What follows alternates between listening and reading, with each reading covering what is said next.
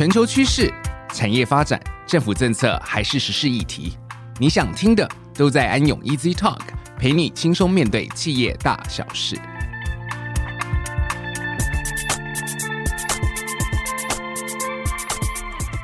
各位听众，大家好，欢迎来到安永 Easy Talk 的安永企业家讲群英叱咤。我是安永联合会计师事务所职业会计师王彦君。今天节目要访问的这一位，是许多企业家、商界及业界专家都要称呼他一声老师的巨擘评审，就是具有深厚 EMBA 教学资历的于卓明教授。于老师，欢迎您。您好，各位听众，大家好。于老师在 EMBA 担任指导教授有三十年的时间，拥有如此深厚的企业基础。我们安永企业家奖也在七八年前非常荣幸邀请到于老师担任我们的评审，一直以来帮我们选出优秀杰出的企业家不遗余力。而老师您二零二二年慧眼独具所选出的年度大奖得主徐秀兰董事长。今年勇夺安永世界企业家大奖，一定要请您来聊聊您的感想与看法。同时，也想请教您，您认为台湾企业家最大特色是什么？呃，其实我们非常高兴呢，今年我们终于推出了一位得到安永世界企业家大奖的一位得奖人。那么这么多年来啊，其实我们看以台湾的经济成就来讲呢，我们是有很多杰出的企业家。可是我们每一年评审的时候，我们就在想说，我们讲好的、厉害的、有成就的企业家，到了国际的舞台上面，不知道别的国家的这个所谓竞争者呢，是以什么样的姿态出现，我们也不知道评审的 taste 口味到底是什么啊。那我们都知道，我们这个安永企业家讲了，他的评审的内容有四项，第一项呢就是所谓的 entrepreneurship 啊，就是我们讲创业精神。第二项就 growth 哈，应该严格讲是它的企业的成长。那第三个比较 purpose，就是这个企业呢，它的最主要服务的目标啊，它提供的产品的特色是什么？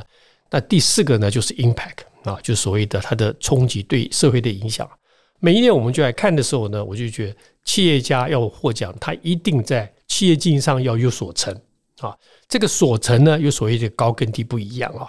那么，其实我在看我们的评审的时候，最难的就是那个 impact，因为我们的企业家虽然很有成就，但是很多他所照顾的人的范畴就是以台湾本土为主。比如说，他很多参加很多社会的公益的活动啊，他的影响的层面呢比较是台湾。可是这个 impact，我觉得安永企业家讲这个 impact 呢，它可能更深远的哈。那么我也觉得这个 impact 可能跟最近几年的环境的趋势有一些影响。那么以过去几年为例了，那我们在看这个 impact 的时候呢，到底是它的经济的 impact 还是社会的 impact，哪个比较重要？那社会的 impact 又是什么呢？对不对？比如说前几年我们有觉得我们有一位台湾的得奖人，他对于高中科学教育的贡献，我觉得非常好，持续十几年，对不对？那么我我们都很可惜，我觉得他应该得奖，结果没有得奖，这是一个案例。那么另外的时候呢，我觉得呢，我们有一年推出一位得奖的，他的厉害是把他的企业的资源分到很多比较小的企业去，帮助他们拉拢他们，把拉进来变成一个舰队啊，去打入不同的市场。我们觉得这是个成就啊。那么我觉得哈，今年哈，如果你这个角度来讲呢，今年我觉得我们看到了一件事情，就是我们讲这个环球金这个 case 啊，这个 case 呢，我觉得它的 impact 一个是所谓的经济的 impact 啊。那么这个公司哈，环球金是中美金脱离出来的。我看那个资料啊，在两千零七年的时候，中美金的这个金元的环球的市占率呢是百分之零点三二，简单来讲就千分之三。但是大概到二零二零年的时候呢，我们这个环球金它的市占率呢已经到了百分之十六了啊，就是个非常巨幅的增加哈，对。那么当然，这个过程当中，这个公司的成长呢，又和别人不一样。我们台湾的企业倾向于采用有机成长为主，并购为辅。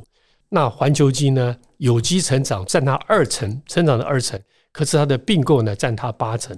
所以这个公司它的成长的路径是不一样的。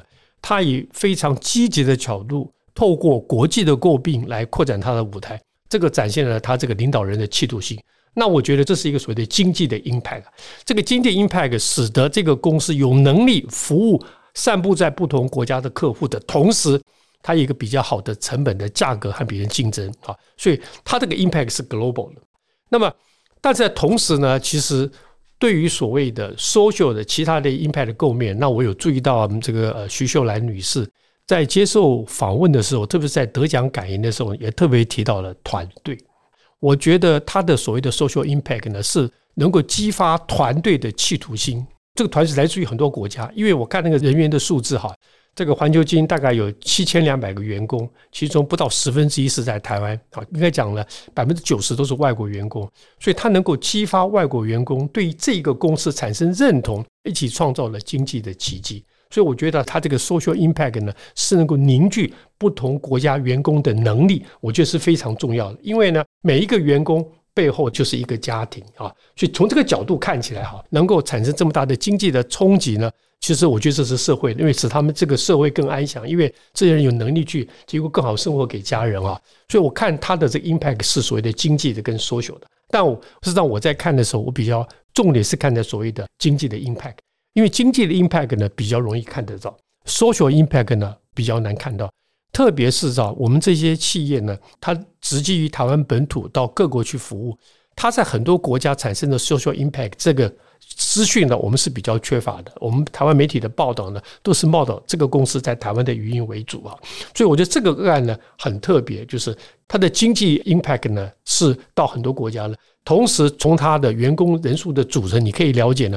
它产生很多的所谓的 social impact，所以我觉得徐秀兰女士得到大奖了，这个 impact 是非常强的。还有一点呢，其实她是一个成功的女性啊。那么当然媒体很多的报道呢，她是如何的努力于工作，甚至连得奖的那一天，她最担心的还是为什么没有 WiFi，我不能够立刻去回答我的 email。就她的工作的这个责任心非常的强。那我也看过不同的报道呢。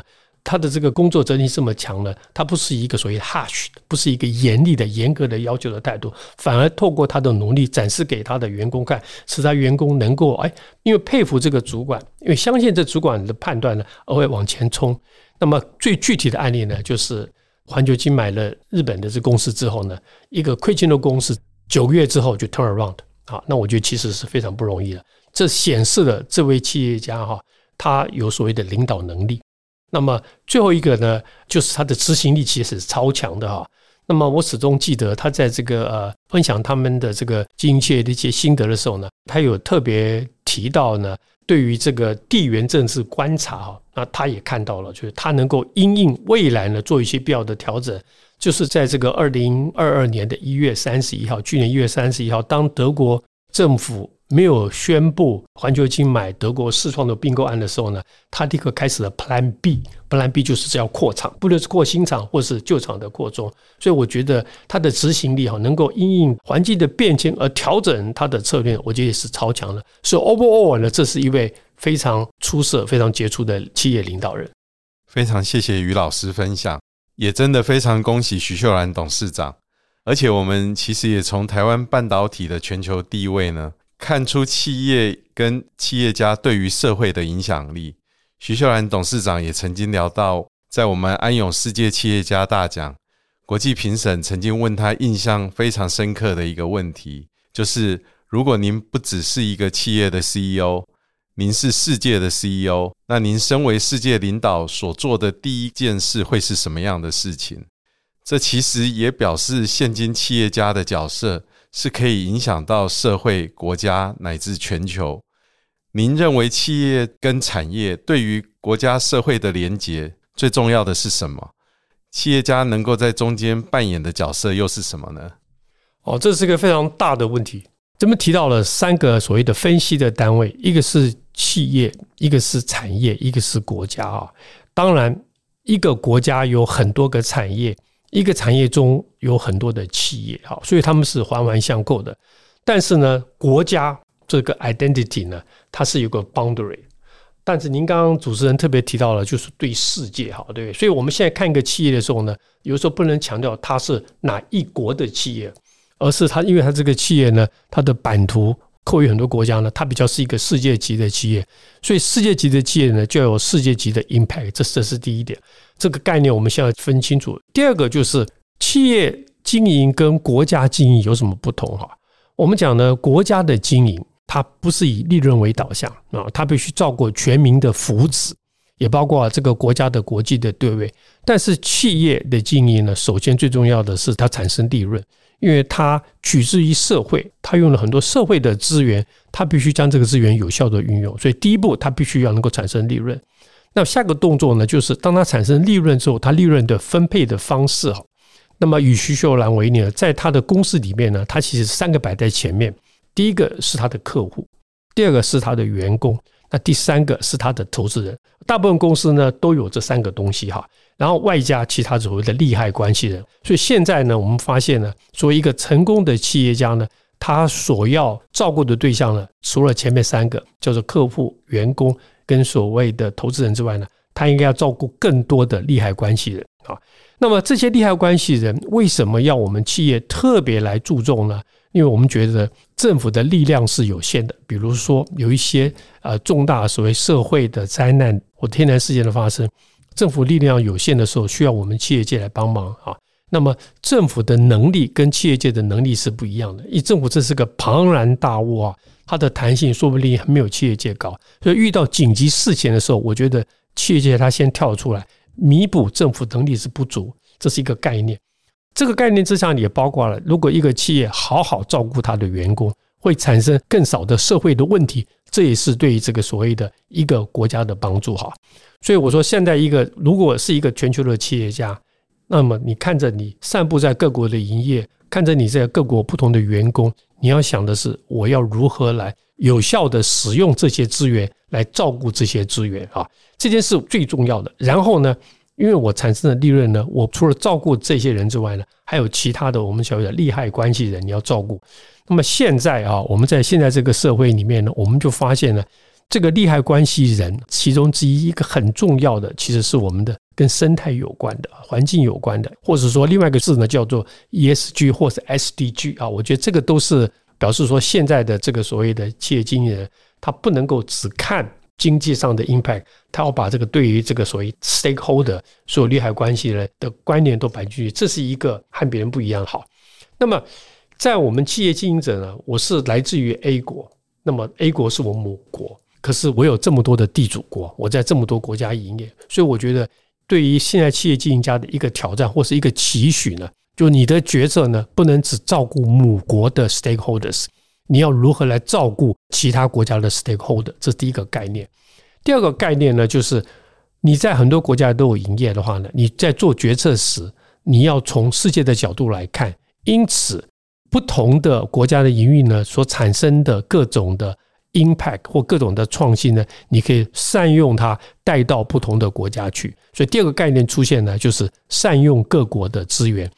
善用各国的资源呢，我想对于该国的政府也是很好的事情。好，对政府没有能力来经营企业，这个企业能够使用这个资源用在世界不同的角度呢，我觉得对这个政府讲呢，呃，也是一件好的事情。那么。经常啊，我们跟企业家在聊天的时候呢，呃，我们就讲，我们企业的长处是经营事业啊，不是经营政商关系，就那是另外一个不同的世界。我们都建议呢，就是在现有的这个所谓的法律的要求之下呢，企业把它做到最好为原则。那么，因为法律的条件的改变呢，可能基于政府有不同的政策的目标啊，所以我们觉得企业界对于影响这个目标这件事情，少花点资源。把花多的资源再基于你的事业，创造你的这个效益给所有相关的 stakeholders。这样是的，现在企业家或是专业经理人的责任，如同老师所说的，不再只限于母国的投资人，也包括了其他国家的投资人的相关利益，所以也代表着不限于企业的本身。企业一开始的目的是盈利，以往我们所认为的企业主应该就是最懂得赚钱的代表。但现在企业家的身份跟以往已经大有不同。就您三十年的宏观观察，跟我们聊聊台湾企业领袖这些年的进化，并且想请问老师，认为现在的企业家最应该拥有的进化基因是什么？还有哪一些突变的因子是拉拔企业家跟企业的动力？哦，这是一个很挑战的问题哈。为什么讲很挑战的问题？因为我们台湾呢，所有企业大概有超过一百五十万家，当然超过百分之九十九都是中小企业哈。我们的定义是员工小于两百人就是中小企业。事实上，我们还有很多的上柜公司，它的员工人数也是少于两百人。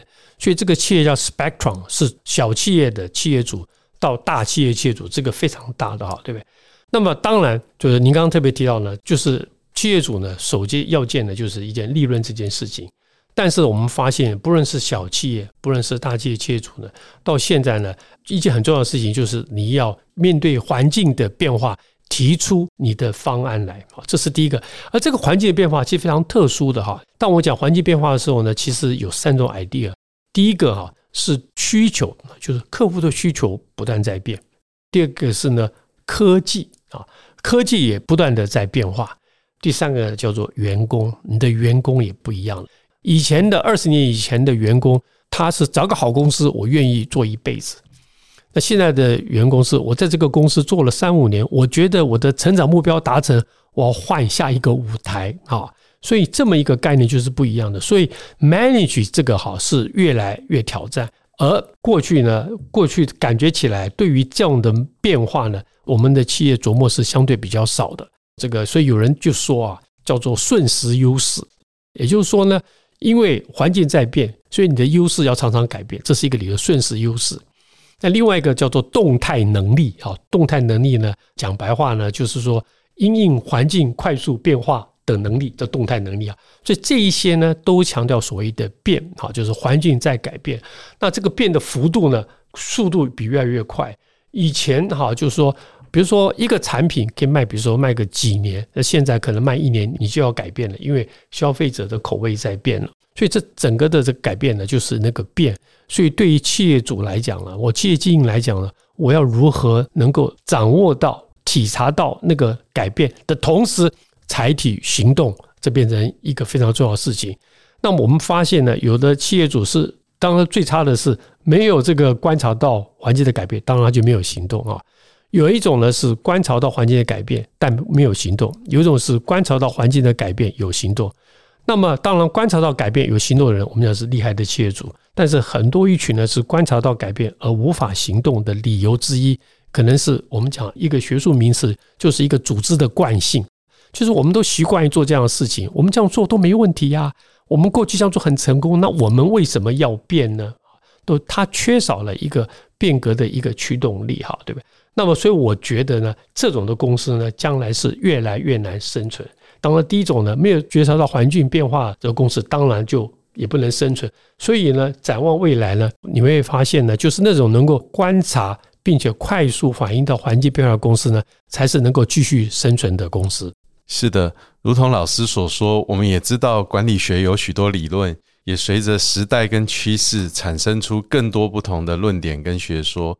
而于老师，您是在学界及业界资历深远，同时又在 EMBA 接触许多各种不同产业的商业领导者及企业家，也担任很多台湾大型企业的独董。请您来跟我们聊一聊管理理论跟实务如何能够融会贯通，以及您有没有一些最基础却又最重要的心法传授各领域管理层？首先啊，我们这个管理哈，它是一个社会科学。它和自然科学是不一样的。自然科学是在一个控制的环境之内，我可以做实验，好，对不对？我就是这样子找出一个理论，而且很多自然科学的研究的结果呢，是在实用之前。可是我们的社会科学呢，都是跟人相关的。经常呢，我们的研究者是看到这个状况发生之后呢，我们才开始研究它。所以我讲，我们这种社会科学呢，实物是在理论之前。不像自然科学呢，理论可能在实物之前啊。所以说，为了了解实物呢，我觉得作为一个企业管理的好经营管理的一个研究人员呢，你一定要跟企业界多多的接触，知道他们的问题在哪里啊。那么我经常就跟学生开玩笑说：“我说啊，若我们台湾的学者所导出的管理理论呢，不够精粹啊，不够领先世界的话呢，全是各位的错。”他们为什么？我说，因为你提不出好的经营问题啊。国外的那个学者为什么那么厉害呢？是因为国外的企业这么大，有这么多复杂的问题，对不对？提出来，那么就跟那个学校的研研究人员、老师一起来解决了嘛。所以呢，各位一定要实务要领先我们学术，你们一定要去发掘复杂的经营问题，你们一定要去努力去扩充你们的版图，找出问题，我们来帮你解决啊。所以我就回到一个很基本的，我觉得。理论跟实物的接触呢，第一块呢，就是理论的人要愿意去接触实物啊。那么，经常我们也遇到一个挑战是，我们经常讲，我们若跟企业界去接触，当他说他没钱无法做研发的时候，那我们就想说，如果你是没钱，那么你可以如何做研发？或是如果你没钱，对不对？哪些管道可以协助你把研发的成果加以提升？等等，我们可以做这样子的研究啊。也就是说呢。如果这个做研究的人，我们做管理学者跑去跟企业界多多的对谈，了解他们的实务，凭我们对于理论的背景，我们最从事研究的能力呢，我们可以找到一个比较好的 solution 来协助我们的企业界来解决他们问题啊。那另外一端呢，就是为什么老师比较适合呢？因为我们这些老师们呢，读了很多的理论，脑中有很多的外国公司在用的一些的理论，或者他们的实务，在我们脑中会浮现。我们若跟企业界对谈，发现企业界有问题之后呢，我们可以把国外的一些 solution 加以修改给我们的企业用，这样也对我们企业有帮助。所以回到您的问题呢，最重要的，我觉得是我们做研究的人能够跑去跟实务界多多接触，而实务界又有那个心态呢，愿意跟我们诚实的说他遇到的问题，并提供相关的资讯。那么您提到第二个问题呢，就是说到底有什么样的理论啊，或是心法？感觉起来对企业界比较有用的，那我这边提出三个概念，我觉得是很重要的概念。第一个叫做竞争优势，就是本公司的竞争优势到底是什么啊？竞争优势这件事情呢，不是自己想的，竞争优势是跟你竞争者来对比的结果啊。所以我就经常讲，你在反问自己竞争优势时，请不要看你自己，请拉出一个你最主要的竞争者，你跟他比，你的优势在哪里？所以第一个概念。诚实的评估自己的竞争优势。那第二个呢，就是叫做组织结构追随公司的策略。这什么意思呢？就是我们公司的内部的分工方式、作业的流程，它不是一成不变的。当我们改变策略的时候呢，我们就要改变我们的组织方式，改变我们的分工方式。我看到很多的公司啊，他说：“诶，我们要改组了，我们把公司改一改。”那我的问题就是说，你改完组之后，你的流程要不要改一下？过去的报告的关系要不要改一下？哦，还没改，还没改啊！所以我就说，你当你的策略一改，你组织方式就要改呢，你后面就要随之来的各种改变呢都要改变。所以我们讲叫做组织结构追随你的策略。那第三个概念呢，我们就讲策略呢靠创意，靠执行。为什么这样讲呢？就是说。每一个公司呢，根据它的条件，它应该有不同的策略。所以我的策略，A 公司跟 B 公司讲，那 B 公司知道没有关系，因为呢，我们的条件不一样啊。所以我经常鼓励我们的 CEO 要跟你的员工分享你的策略。你不要说策略是个机密，只有我知道。所以员工在那边忙的东忙西忙，他不知道为什么这样做。所以我们讲说。这个策略呢是靠一点创意，要跟员工分享。好，有了策略之后呢，就不是摆在那边讲的，有了策略是要做的，所以策略也要靠执行哈。那么有人就用这个 term 叫做执行力，就是你要有执行力。简单讲呢，就是把你的策略化成实际的计划跟行动方案，并且去实现它。所以我讲第三个概念就是策略靠创意，靠执行。好，大概三个概念跟我们的听众分享。非常谢谢老师，如同老师刚刚说的，企业家要弄清楚所谓竞争力在哪里，同时你的策略是要靠创意跟执行，代表我们企业家需要不断的进化。我们也要请您谈谈，您觉得您担任安永企业家奖的评审，您认为自己因为安永企业家奖这些年收获是什么？与 EMBA 的指导教授的感受有什么不同？今年安永企业家奖的主题是“胸怀永志，续业千里”，而您对于企业家的永续做法跟期许又是什么呢？好，就您提到的问题，实际上有三个问题哈。那么我就逐一来回答哈。那第一个呢，就是说 EMBA 我指导了这么多学生哈，那么我的观察是什么哈，或是我学到了什么？因为我们跟 EMBA 接触是广泛的，我们一个班上来自于很多不同的产业，所以我们在讨论一个问题的时候呢，每个人都有不同的论点，这是一个很好的一个交换。那么这个交换过程当中，也让不同产业的学生看到别人做什么哈，所以对我来讲呢，这是让我熟悉一个不同产业的一个最好的机会啊。因为我们报章杂志的报道都是大企业，可是同学来自于不同的公司，很多是小企业。他们所经营的范畴是一个非常小的一个 sector 或是一个 business 的话，一般是看不到的。但透过上课呢，我可以把我的眼界打开，我看到很多不同的产业。这是我跟 EMBA 在同学在交访的时候。那么我们的这个呢，因为我们大部分的时候呢，大家都非常忙碌，所以我们的这个呃交换意见呢，都是透过上课的时候来表达。哈，这是在这个我们跟 EMBA 同学。那我觉得这个 EY 的这个企业家。大奖的哈，这个接触是不大一样的，因为我们的这个 EY 的奖呢，有分两种，一种是新创，一种是成熟哈。那么新创就完全不一样啊，成熟的就是已经经营多年啦，它的盈利的 pattern 啊，什么都看得到。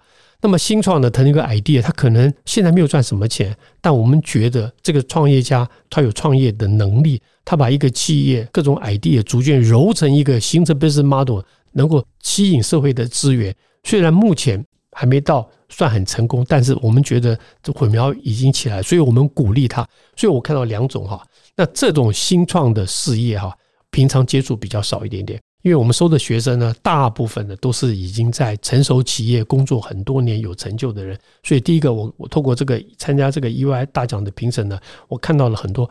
台湾的具有潜力的新创企业，那么这些新创企业让我佩服的是呢，他有时候呢，在新创企业一开始的想的时候，就不是只服台湾这个市场，对不对？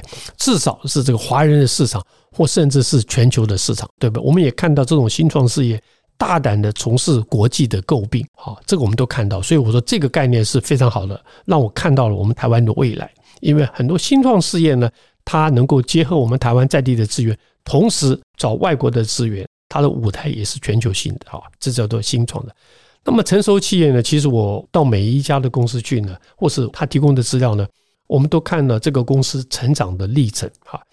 这个成长历程呢，我们经常我发现了三个 pattern。第一个 pattern 叫 turnaround 啊，就这个公司经营的不好。那么我这个创业家、这个企业家进来之后呢，就把这个公司救起来。他透过很多的努力，这叫 turnaround 的 strategy。